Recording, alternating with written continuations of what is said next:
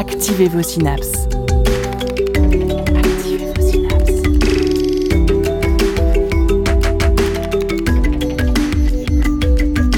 Poussez la porte du labo des savoirs et entrez dans un monde de science et d'expérience. C'est le labo des savoirs. Manger fait partie des besoins vitaux pour un grand nombre d'êtres vivants, mais quand vient la saison froide, les nutriments sont moins disponibles. Il nous faut donc faire comme la fourmi de la fable de Jean de La Fontaine et faire des réserves pour subsister jusqu'à la saison nouvelle. Facile à dire, me direz-vous, mais un peu plus difficile à faire. Et oui, comment faire pour conserver ces victuailles, limiter le gaspillage alimentaire, tout en évitant la toxi-infection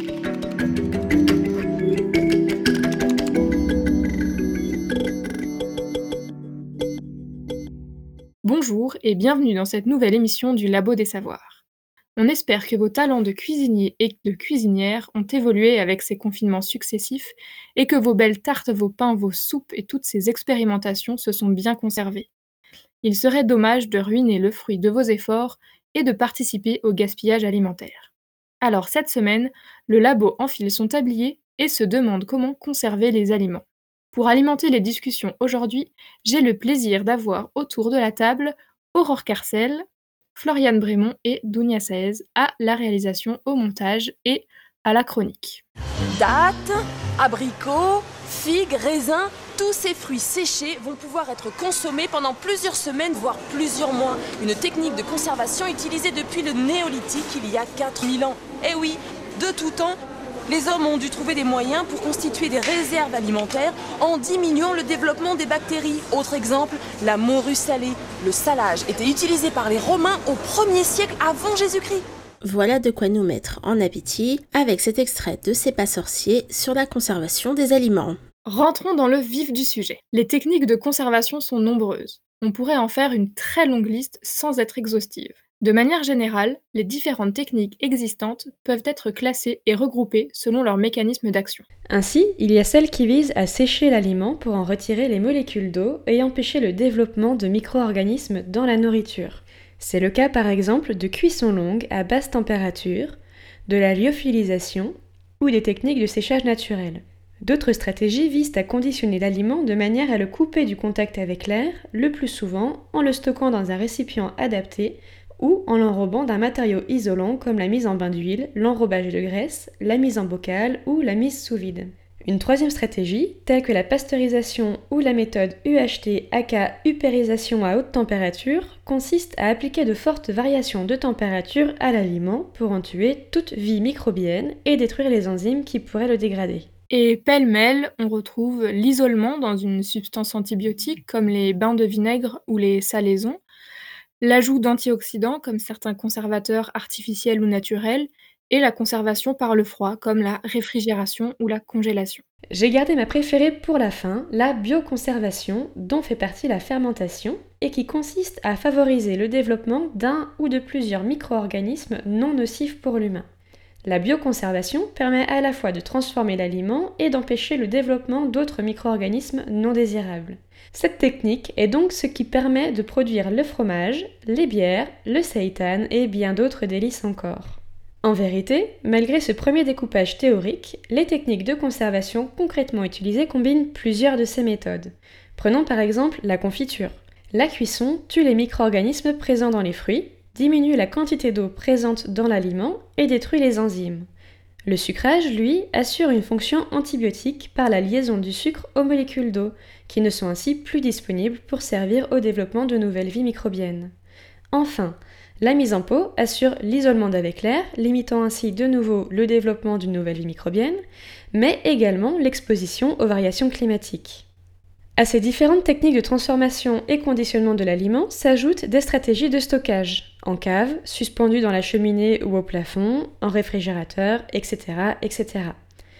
Ces stratégies de stockage ont quant à elles l'intérêt de protéger les réserves des variations climatiques, des prédateurs, de l'humidité et de la lumière, et ainsi d'éviter les transformations indésirables de l'aliment ou sa perte pure et simple. Mais c'est vrai que les techniques de conservation sont plutôt nombreuses pour euh, éviter la perte euh, des aliments.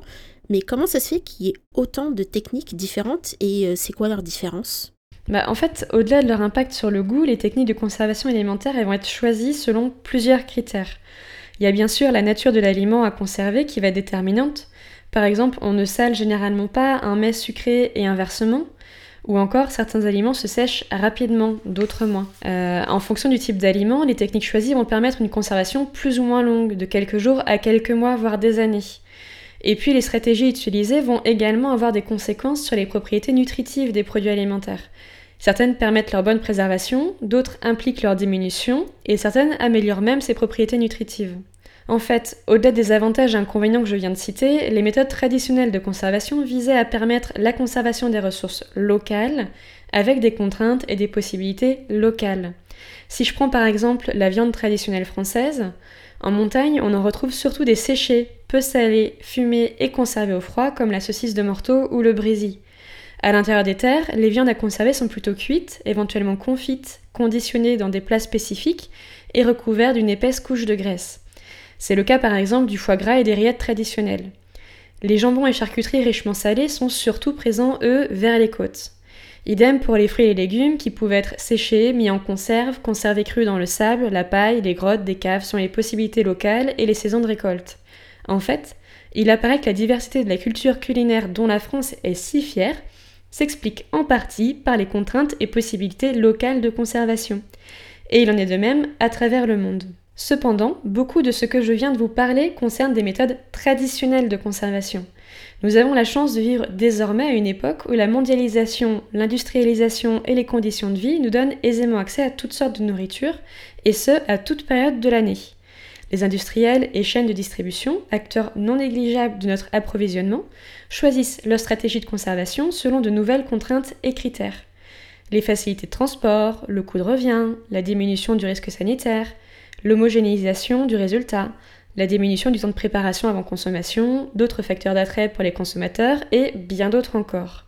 La grande diversité des techniques de conservation s'explique donc comme un genre de patchwork qui résulte de l'assemblage de méthodes traditionnelles ou modernes, elles-mêmes déterminées par les ressources et les contraintes locales traditionnelles, le goût des consommateurs, le développement de filières agroalimentaires industrielles, ainsi que l'évolution des modes de consommation.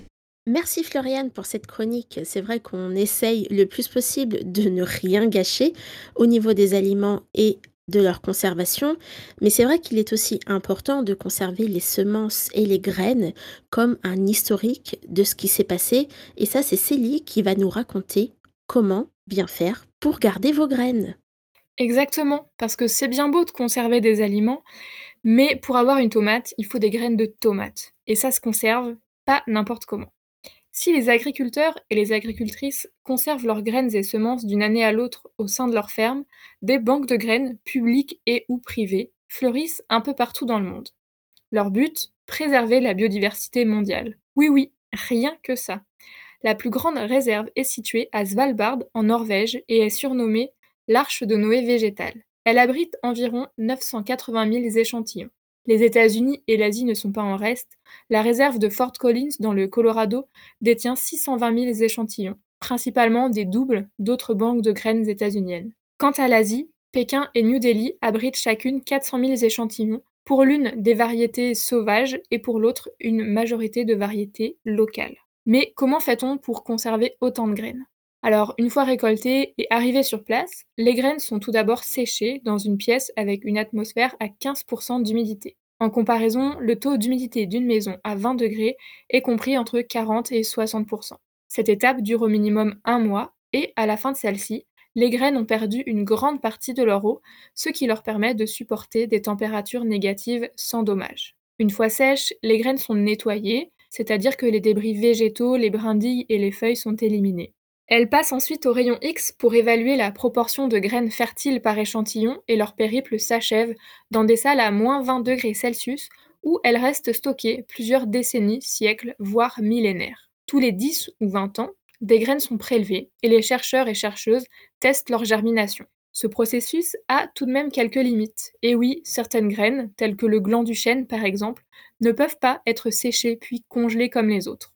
On attend donc avec impatience de nouvelles méthodes de conservation adaptées à ces graines qui représenteraient plus du tiers des espèces en danger d'extinction. Ces banques de graines représentent un type de banque qui conserve un nombre relativement faible de graines de chaque espèce végétale. Mais il en existe d'autres. C'est le cas en Éthiopie, par exemple, avec des banques de semences communautaires qui abritent des sacs entiers de semences d'espèces choisies par les agriculteurs et agricultrices. Ces derniers dernières viennent se servir dans les réserves au moment des semis, puis viennent y déposer des graines à la fin de la récolte. Ces banques permettent la sécurité alimentaire de populations, mais permettent aussi d'avoir des graines adaptées aux nouvelles conditions climatiques ou aux maladies. Est-ce que la préservation des graines in situ, c'est-à-dire dans les champs, ne serait pas l'avenir finalement? Les futurs bénévoles du labo auront peut-être la réponse à cette question. Ton œil joues creusées haut, guerrier roule, tourbillon des belles danseuses rêveuses, que la révolution rend nerveuse, mais l'estomac y tient pas le tempo. Tombe de haut gringo pistolero, dans la crème chantilly les gâteaux, dans la crème chantilly les gâteaux, le gros bibin d'homme que t'as dans le cœur. Tu l'as trouvé beau dans le temps, petite sœur, 60 kilos d'échevelé poète, tout livide au milieu des tempêtes, mais l'estomac y tient pas la rime. L'albatros patauge dans l'ice cream, nous la jolie, nous la beau. Tout empâté, pâteau par les pâtés, les gâteaux, nous la beau, nous la jolie. En kilos et soumis sous les kilos de calories, on est foutu, on mange trop. On est foutu, on mange trop. On est foutu, on mange trop. On est foutu, on mange Mais trop. qu'est-ce qu'on fera quand on sera gros? On est foutu, on mange trop. Papa mambo. On est foutu, on mange Mais trop. qu'est-ce qu'on fera quand on sera gros? On est foutu, on mange trop. Papa mambo. On est foutu, on mange Mais trop. qu'est-ce qu'on fera quand on sera gros? On est foutu, on mange trop. Papa mambo. On est foutu, on mange Mais trop. qu'est-ce qu'on fera quand on sera gros? On est foutu, on mange trop. Papa mambo. On est foutu, on mange trop.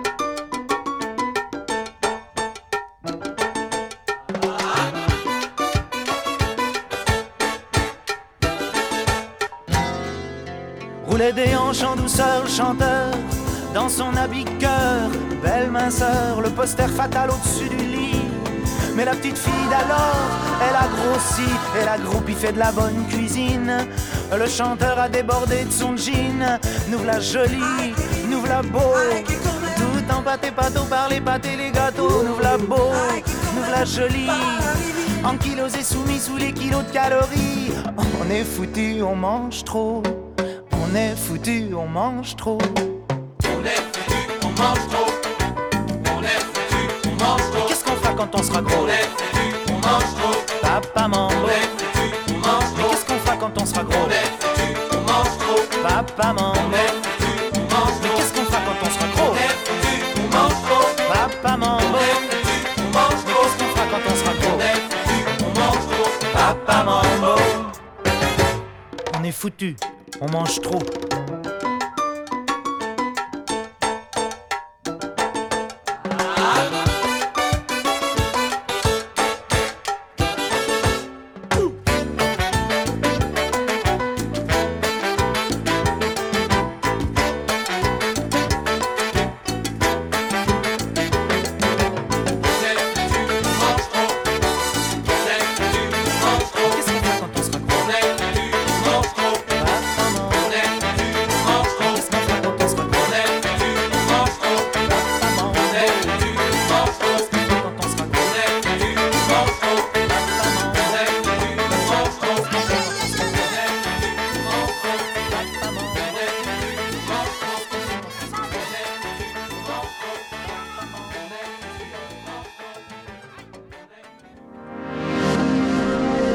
Le son des sciences au labo des savoirs.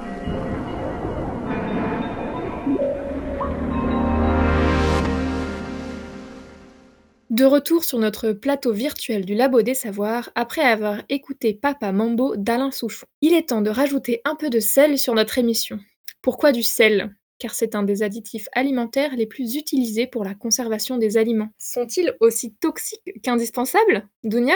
Alors toxique, on ne sait pas trop, mais indispensable, voilà qui est sûr. Mais au fond, qu'est-ce qu'un additif, Célie? Eh bien, en fait, c'est un ajout voulu et recherché d'un produit qui ne fait pas partie de la recette initiale d'un plat, par exemple. Dans les produits transformés, voire ultra transformés, c'est monnaie courante. Près de 78% de ces recettes ont au moins un additif dans leur composition. Alors, on en a déjà croisé dans les listes d'ingrédients sur les étiquettes. Les additifs commencent par la lettre E et se servant à la conservation par E200. On peut citer par exemple l'acide ascorbique, E200, ou bien le fameux E249, nitrate de potassium, que l'on retrouve dans nos charcuteries. Mais attention, qui dit additif ne dit pas forcément produit de synthèse. Il y a de nombreux additifs qui sont en fait d'origine animale ou végétale. Les additifs sont présents de manière à altérer la conservation du produit et on cherche donc par exemple à allonger la date de conservation limite, la DLC, et c'est le rôle des antimicrobiens ou des antioxydants. Ils ont rendu bien des services, notamment contre le botulisme, grave intoxication due à la toxine botulique, que l'on peut attraper en consommant des conserves notamment. Néanmoins, la liste des additifs et leur utilisation est rigoureusement contrôlée par les autorités sanitaires françaises et européennes. Chaque additif a une fiche avec ses recommandations d'utilisation, notamment la dose journalière maximale autorisée et une dose maximum en une prise unique, la NOLFE. La consommation d'additifs n'est donc pas sans risque, mais c'est bien la dose qui fait le poison.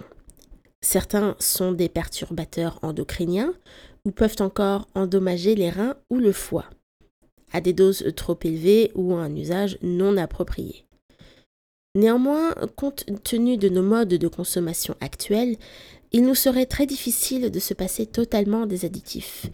Ils permettent de ne pas passer trop de temps à faire les courses, par exemple de façon quotidienne, ou d'éviter beaucoup d'infections alimentaires qui peuvent être graves et ils luttent contre le gaspillage alimentaire. Manger est devenu moins risqué, mais attention à l'excès d'additifs ou d'aliments transformés, ils nuisent à votre équilibre alimentaire. Et si on n'a pas très envie d'utiliser des additifs, on fait quoi? Floriane nous en a déjà un peu parlé en début d'émission, on peut fermenter ces aliments. Pour celles et ceux qui suivent, j'avais déjà abordé la fermentation lors de l'émission sur la bière en octobre dernier, et celles et ceux qui me connaissent savent que je teste des trucs, mais que je n'ose pas les ouvrir. Il y a donc dans ma cave les betteraves fermentées de Schrödinger, ni bonnes ni mauvaises. La fermentation est donc une réaction biochimique pendant laquelle des glucides sont convertis en acide, en gaz ou en alcool dans un environnement anaérobie, c'est-à-dire sans oxygène disponible. Dans le cas de la bière, on parle de fermentation alcoolique, mais pour ce qui est de la conservation des aliments, on va plutôt se pencher sur la fermentation lactique. Contrairement à son nom, la fermentation lactique n'est pas exclusivement réservée aux aliments à base de lait. Elle s'applique également aux choux, on connaît la choucroute ou le kimchi, au soja avec la sauce soja ou le tempeh, aux fruits avec le kéfir et à une grande partie de nos légumes tels que la betterave ou le chou-fleur. La fermentation lactique tient son nom de la famille des bactéries à l'origine de cette réaction, les bactéries lactiques. Les plus célèbres sont les bactéries du genre Lactobacillus, Lactococcus, Streptococcus ou Leuconostoc. Vous avez sûrement déjà vu vos légumes se couvrir d'une fine couche vert d'eau blanchâtre après les avoir oubliés quelque temps, non? C'est le travail de micro-organismes tels que les champignons et les bactéries qui sont naturellement présents à la surface des fruits et des légumes et qui vont se développer à l'air libre en utilisant comme source d'énergie vos précieux légumes. La fermentation va donc consister à priver ces micro-organismes d'oxygène et en favoriser d'autres, les ferments lactiques. Ces bactéries se développent grâce aux glucides présents dans les aliments et les transforment en acide lactique. Avec le temps, la quantité d'acide lactique augmente dans le milieu et son acidité avec. Or, les bactéries initialement présentes ne sont pas adaptées à un environnement aussi acide et vont mourir. Lorsque le milieu atteint un pH autour de 4, les bactéries lactiques sont elles-mêmes inhibées. L'aliment devient alors stable et peut être conservé longtemps. Pour info, mes betteraves sont dans leur bocal depuis avril. Peut-être que cette émission me donnera l'inspiration pour ouvrir mon bocal, ou peut-être qu'il restera comme ça et que mes petits-enfants se demanderont bien pourquoi il est encore là. La science dans tous ses états au Labo des Savoirs.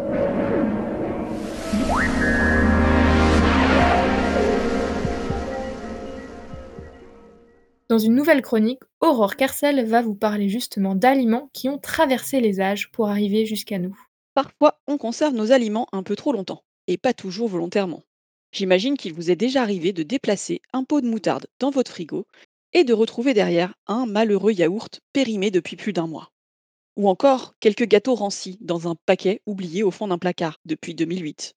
Allez, venez avec moi, je vais vous faire remonter le temps avec quelques aliments les plus vieux que les archéologues aient retrouvés en faisant des fouilles. Nous sommes en juillet 2010. Une équipe de plongeurs explore une épave dans la mer Baltique, au large de la Finlande par 55 mètres de fond.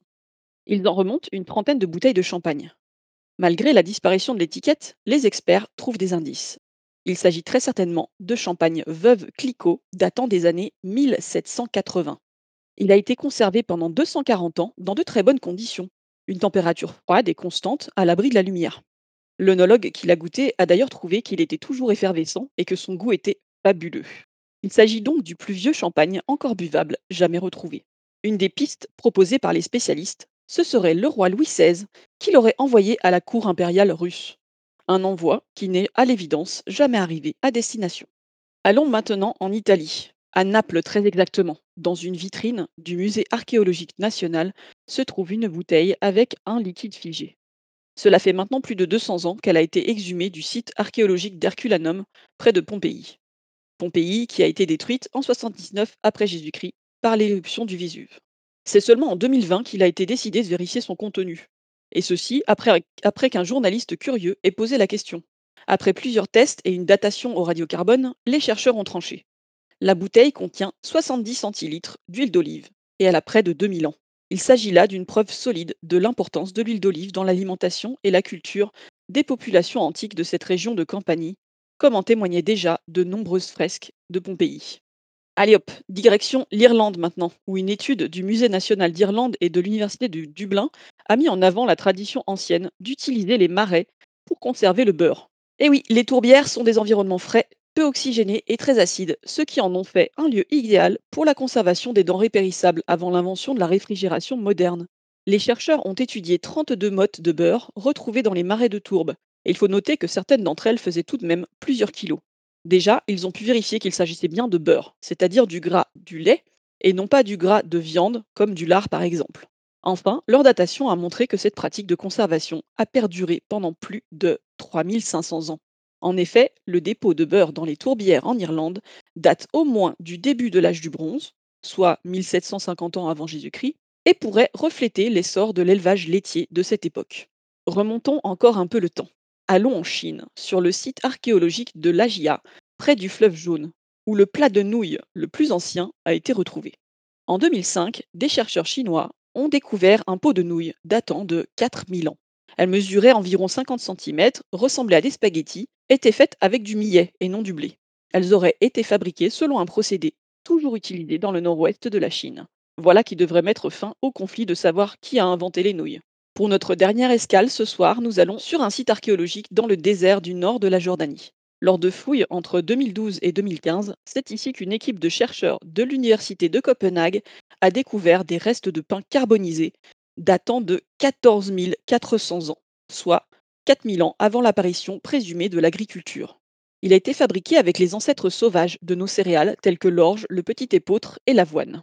Le pain est l'aliment de base de beaucoup de cultures et jusque-là on pensait qu'il était associé au développement de l'agriculture. La consommation de pain est en réalité beaucoup plus ancienne que ce que l'on pensait jusque-là.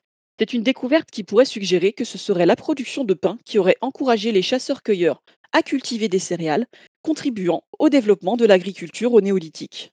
Enfin bon, que ce soit dû à un naufrage, à un oubli dans la tourbe ou une cuisson un peu trop longue dans le feu, coucou le pain brûlé, tous ces aliments ont traversé les siècles et même des millénaires pour venir nous raconter une histoire. Non seulement nous en avons appris plus sur ce que nos ancêtres mangeaient et à quelle époque, mais également sur leur manière de vivre, ou encore le développement de l'agriculture et de l'élevage.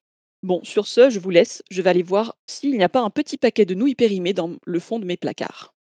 Merci beaucoup Aurore pour cette chronique. Je ne sais pas si, heu, vous avez des réactions, des étonnements suite à, heu, ces informations? Bah, en fait, heu, on se rend compte qu'oublier, heu, le pain dans le four ou, heu, laisser, heu, laisser traîner des choses, ça date vraiment pas d'hier, hein. Je pense que tout le monde, en plus pendant le confinement, ça devait être encore pire, a laissé moisir des choses dans son frigo ou son placard.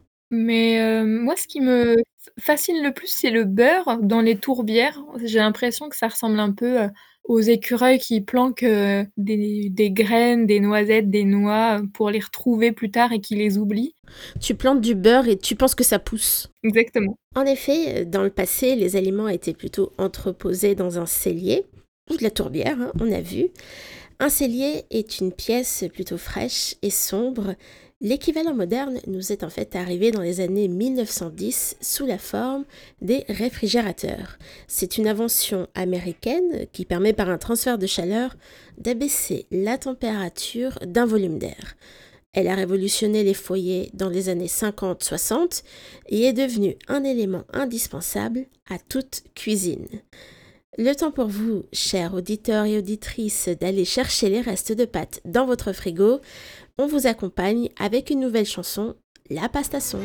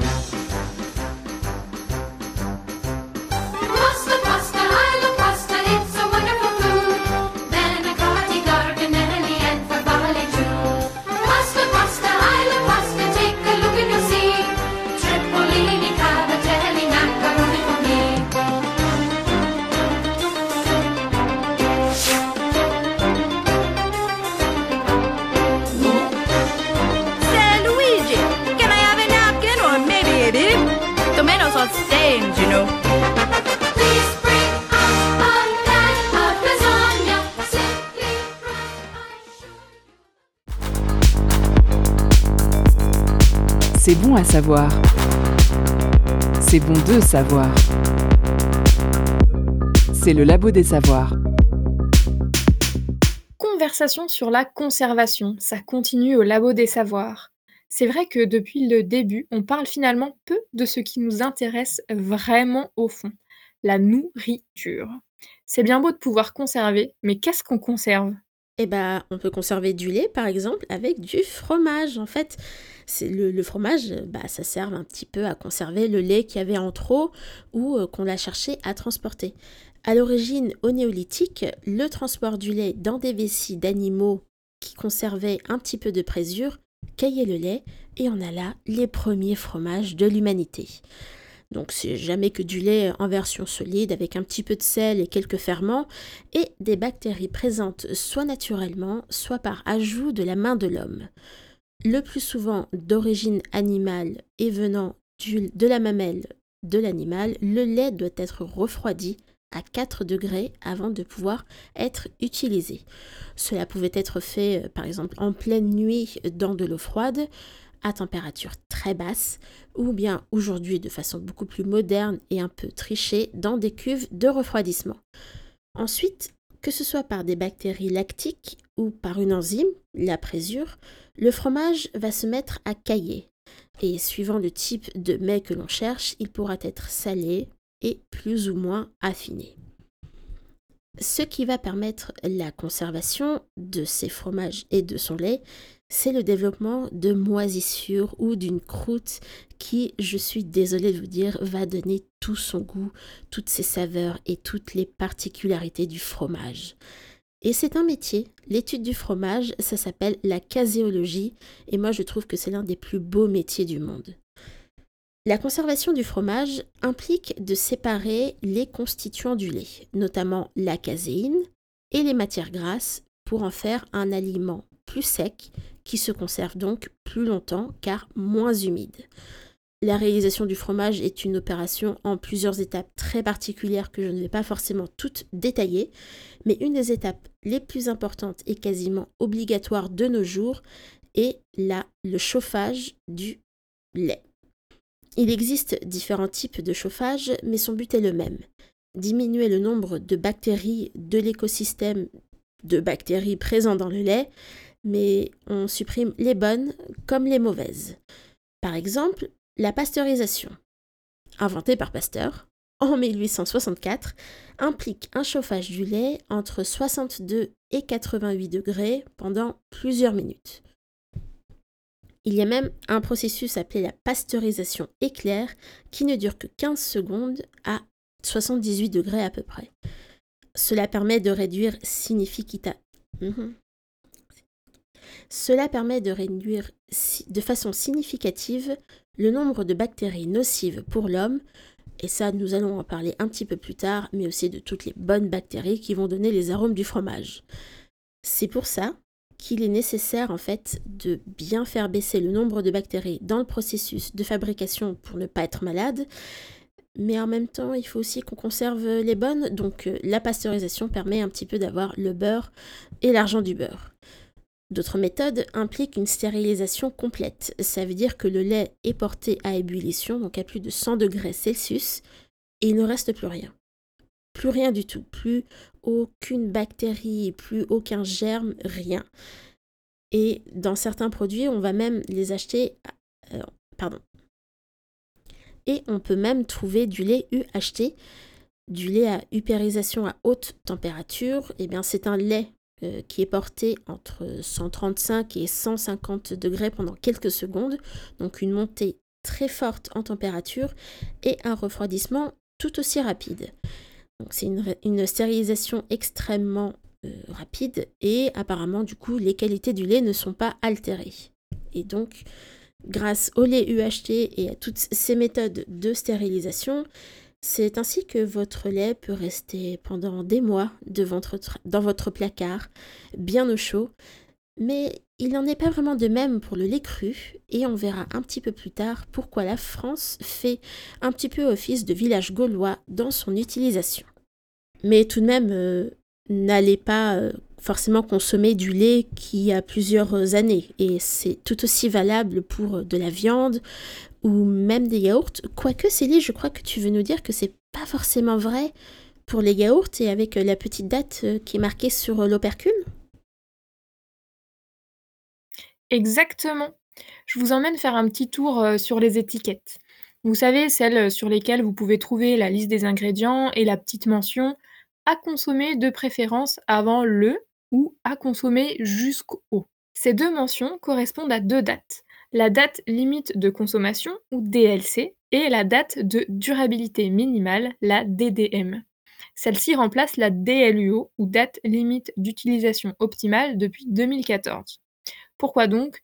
Pour mieux lutter contre le gaspillage alimentaire. La dénomination DLUO comportant le mot limite, alors même que cette limite peut être dépassée, était ambiguë.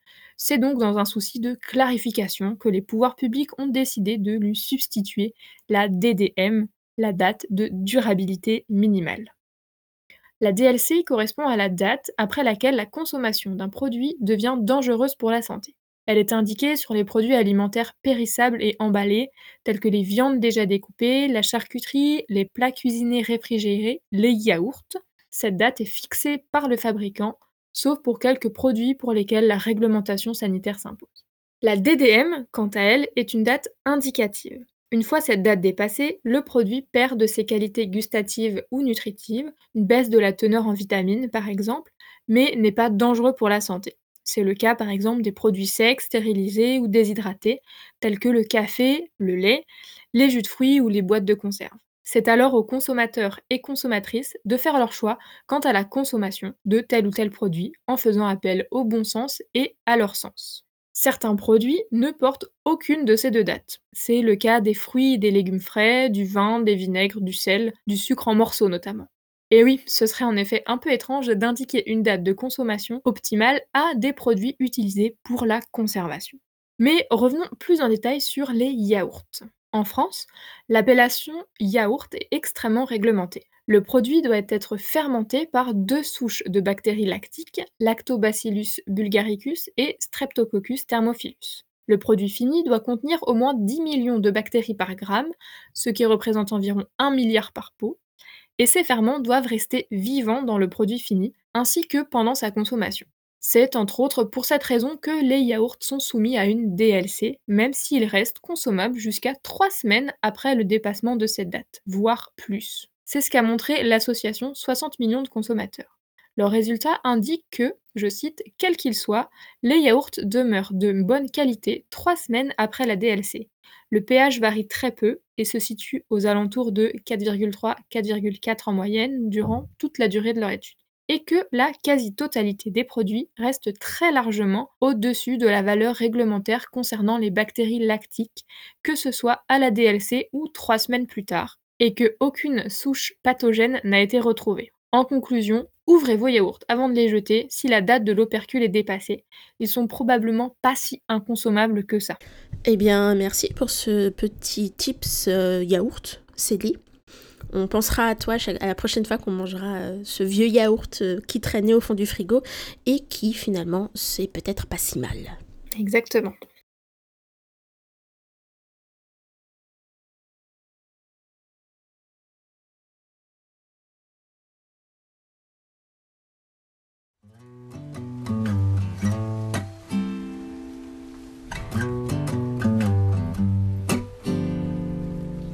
Can't you see that it's just raining? There ain't no need to go outside. But baby, you hardly even notice when I try to show you. Song is meant to keep you doing what you're supposed to. Waking up too early, maybe we could sleep. Make you banana pancakes, pretend like it's the weekend It all the time. yeah. Can't you see that it's just raining? There ain't no need to go outside. But just maybe like a ukulele. Mama made a baby. Really don't mind the practice, cause you're my little lady. Lady, lady, love me, cause I love to lay you lazy. We could close the curtains, pretend like could pretend it all the time, Lord. And can't you see that it's just raining? There ain't no need to go outside. Ain't no need, ain't no need.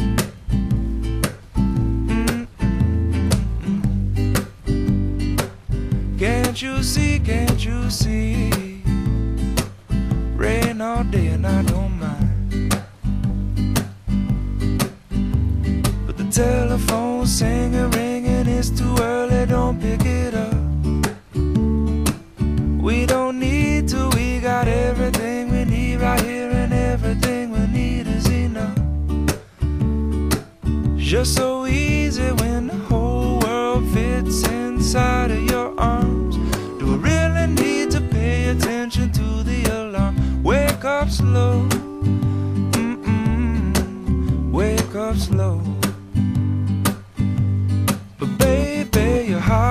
even notice when I try to show you this song is meant to keep you from doing what you're supposed to. Waking up too early, maybe we could sleep. Make you banana pancakes, pretend like it's the weekend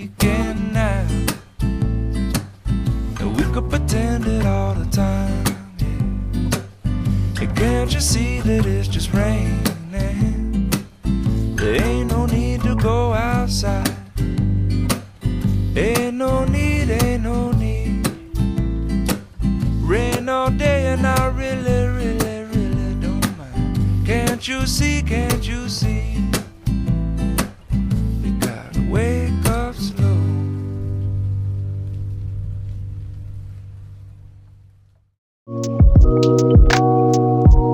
Les voies de la recherche scientifique au Labo des Savoirs.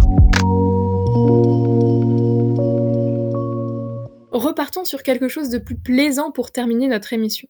Véritable star du patrimoine culinaire français, il est présent sur quasiment toutes les tables et fait partie de nos repas et recettes. Comment passer un jour sans fromage? On l'a vu précédemment, c'est une excellente méthode de conservation du lait, qu'il soit de vache, brebis ou chèvre. Pourtant, ce mode de conservation a bien évolué au fil des ans, et c'est bien sûr à nouveau Dounia qui va tout nous dire. En effet, comme je vous l'avais raconté en début d'émission, le fromage est l'un des modes de conservation du lait, et ce depuis le néolithique. Et j'aimerais faire appel à nouveau à Sabine de C'est pas sorcier pour nous dire quelques mots sur le lait cru et le fromage. Il existe un aliment très important pour nous parce qu'il est riche en calcium, en graisse et en sucre, c'est le lait. Le problème, c'est que ce qui est bon pour la croissance de l'homme est aussi bon pour la croissance des bactéries. Le lait cru se conserve donc très mal, trois jours seulement au réfrigérateur. Mais le lait fermenté, transformé en yaourt, peut se conserver 24 jours. On peut même conserver le lait fermenté sous forme de fromage pendant un an, voire plus. Et pour produire du fromage, on a besoin de lait cru, directement sorti de la mamelle de l'animal à la température entre 37 et 40 degrés. Mais à la sortie de la mamelle, ce lait est plein de bactéries, bonnes comme mauvaises. On a également de la présure, mais on cherche surtout à se débarrasser des mauvaises bactéries, comme Escherichia coli, la salmonelle ou la listeria. Cela nous évitera quelques intoxications au lait cru, car elles sont courantes avec sa consommation et celle du fromage associé. Bon, si c'est quelques grosses diarrhées ou des ballonnements passe encore, mais la listeria peut causer de réels problèmes gravissimes et certaines souches d'Escherichia coli sont même à l'origine de colites hémorragiques ou de syndrome hémolytique, c'est-à-dire que c'est le foie qui lâche pour un morceau de camembert. C'est pour toutes ces raisons que la pasteurisation, inventée par Pasteur, est utilisée pour la plupart des fromages consommés dans le monde de façon industrielle. Et même si le goût en a un tout petit peu pâti, c'est la sécurité alimentaire qui est en jeu et qui a été améliorée. La production actuelle de lait en France pour le fromage est traitée thermiquement afin de limiter les cas graves envers les personnes fragiles telles que les enfants en bas âge ou les personnes âgées.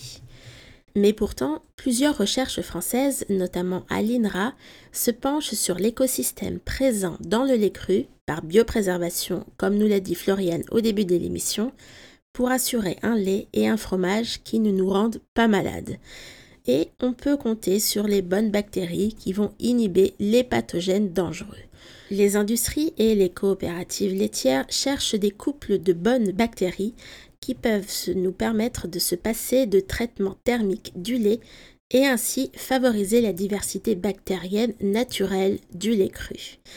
Si aux États-Unis ou au Canada par exemple, il est formellement interdit de consommer du lait cru et ses fromages par sécurité alimentaire, cela a fait l'objet d'une véritable bataille en France. Certaines appellations d'origine contrôlée, AOC voire AOP, appellations d'origine protégée, nécessitent d'ailleurs que le fromage soit au lait cru pour pouvoir bénéficier de l'appellation. Un véritable entêtement français comme on le connaît. Nous rappelons tout de même qu'il reste conseillé d'éviter de consommer tout produit au lait cru pour les personnes fragiles, les enfants en bas âge, mais également les femmes enceintes. Quant à ceux qui peuvent se le permettre, précipitez-vous chez votre fromager ou votre fromagère pour redécouvrir les fromages et bien les conserver pour encore mieux les manger. Le Labo des Savoirs. Émission activatrice de synapses. Et avant de conclure cette émission, Floriane revient au micro avec un billet d'humeur. Et oui, car une fois n'est pas coutume, je me permettrai un petit écart avec le simple discours scientifique pour amener un questionnement un peu plus engagé. En faisant mes recherches pour l'écriture de ma chronique, je n'ai pas pu m'empêcher de relever que beaucoup de techniques modernes de conservation décrites au cours de l'émission telles que pratiquées à l'échelle mondiale, ne tiennent souvent pas compte des saisons et climats spécifiques à chaque région, surtout dans nos pays occidentalisés et aisés. Souvent, les emballages utilisés sont créés à partir de matières premières non renouvelables, comme le sable pour le verre ou les métaux de nos conserves. D'autres aboutissent à des matériaux non recyclables, comme le plastique qui n'a pas un fort pourcentage réel de recyclage.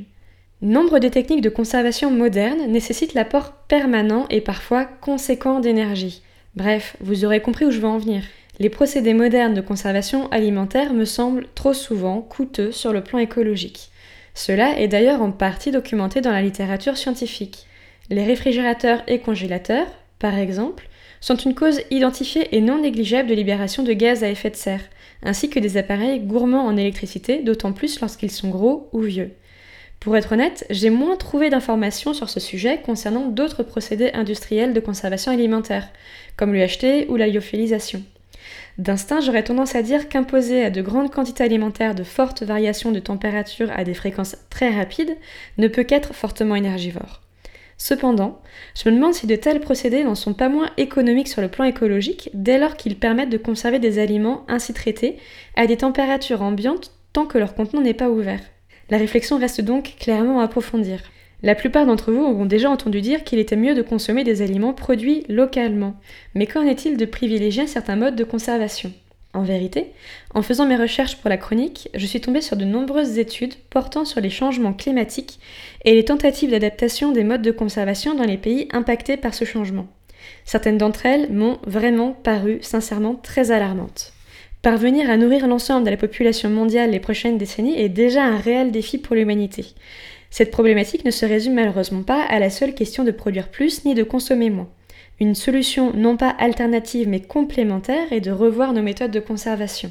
Des solutions émergent dans les discours écologiques récents et semblent nombreuses, comme transformer et reconditionner plutôt que de jeter, privilégier les contenants réutilisables ou recyclables, choisir de préférence des aliments séchés ou conservés selon d'autres techniques plus neutres en besoins énergétiques, ou encore consommer des produits de saison. Je dois avouer ne pas avoir trouvé énormément d'articles scientifiques francophones à m'apporter sur cette dernière solution. Il pourrait tout aussi bien s'agir d'un nouveau marketing de greenwashing, cependant la logique et le bon sens derrière cette approche des méthodes de conservation me semblent plutôt logiques. Et visiblement, je ne suis pas la seule à penser ainsi. En effet, mon manque présent d'articles scientifiques et de chiffres sourcés pour alimenter ma réflexion sur le sujet de l'écologie et des modes de conservation alimentaire résulte plus de mon petit niveau en anglais il est possible de trouver de nombreux articles scientifiques étrangers, signe que l'intérêt de la communauté scientifique commence à se porter vers ce questionnement. Il semble simple d'étudier l'impact écologique de nos modes de conservation à l'échelle des foyers et des consommateurs. Par contre, la question est de toute autre complexité lorsqu'il s'agit de l'étudier à l'échelle industrielle. Toutes les réponses et les solutions ne seront probablement pas accessibles avant plusieurs années. À l'issue de la préparation de cette émission, je me sens vraiment curieuse de voir ce que l'avenir nous prépare en matière de réserve dans nos cuisines. Et j'espère que vous le serez tout autant après nous avoir écoutés. Merci Floriane. Et en attendant, nous continuerons probablement à voler des bocaux le parfait à nos grands-parents pour faire nos conserves ou nos expériences de fermentation et à stocker des repas au congélateur qu'on oubliera très certainement.